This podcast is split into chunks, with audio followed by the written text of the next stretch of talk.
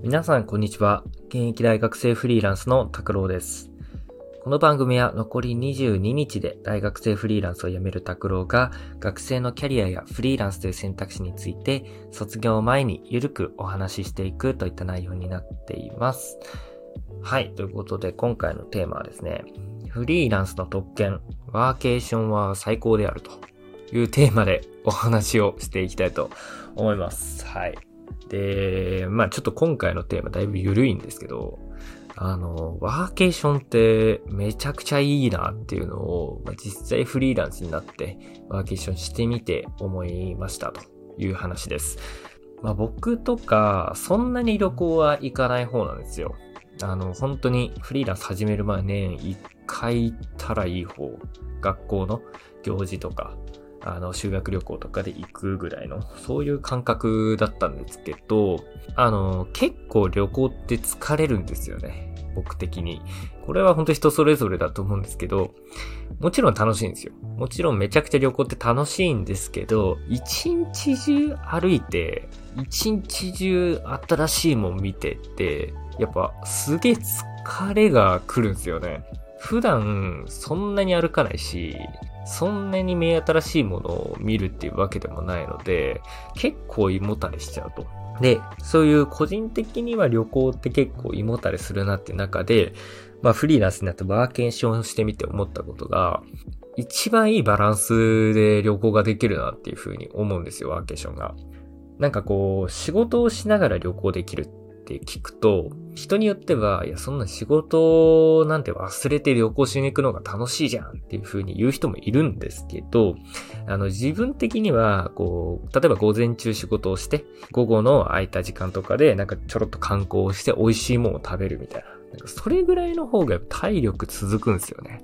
で、仕事も、しかも、やっぱり、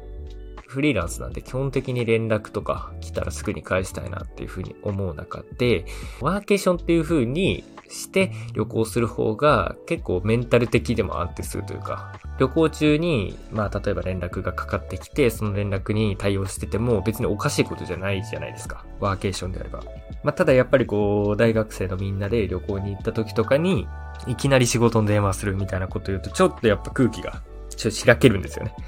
で、まあ、なので、自分的にはまあ疲れないっていう意味でもワーケーションすごい好きですし、あとはその、まあフリーランスとして働いてるがゆえではあるんですけど、いつでもこう仕事の対応してもおかしくないっていうふうに思えるワーケーションって、すごいこうストレスがないなっていうふうに思います。なので、まあワーケーション個人的にはめちゃくちゃいいよねっていうふうに思いますね。で、まあこれもちょっとそれるんですけど、旅行の醍醐味って僕の中ではご飯なんですよね。で、ご飯はワーケーションだろうと普通の旅行だろうと同じだけ時間を取っていいものだし、なんならまあ旅行中に仕事もしてるんでちょっと豪華なご飯食べても罪悪感がないんですよね。なので、ご飯っていうのが旅行の中ですごく大きな地位を占めてる自分にとっては、まあ、そこの時間がちゃんと確保できてれば結構立派な旅行になるなっていう感じがあるんですよね。なので、まあその ご飯を食べるっていう観点で言っても別にワーケーションだろうと旅行だろうと変わらないのであればワーケーションでなんかこうちょっと仕事して仕事をやりきったみたいな開放感の中でこう飲むビールとご飯が一番うまいなというふうに思っちゃいますね。なので、まあ個人的にはワーケーションっていうのはもうめちゃくちゃ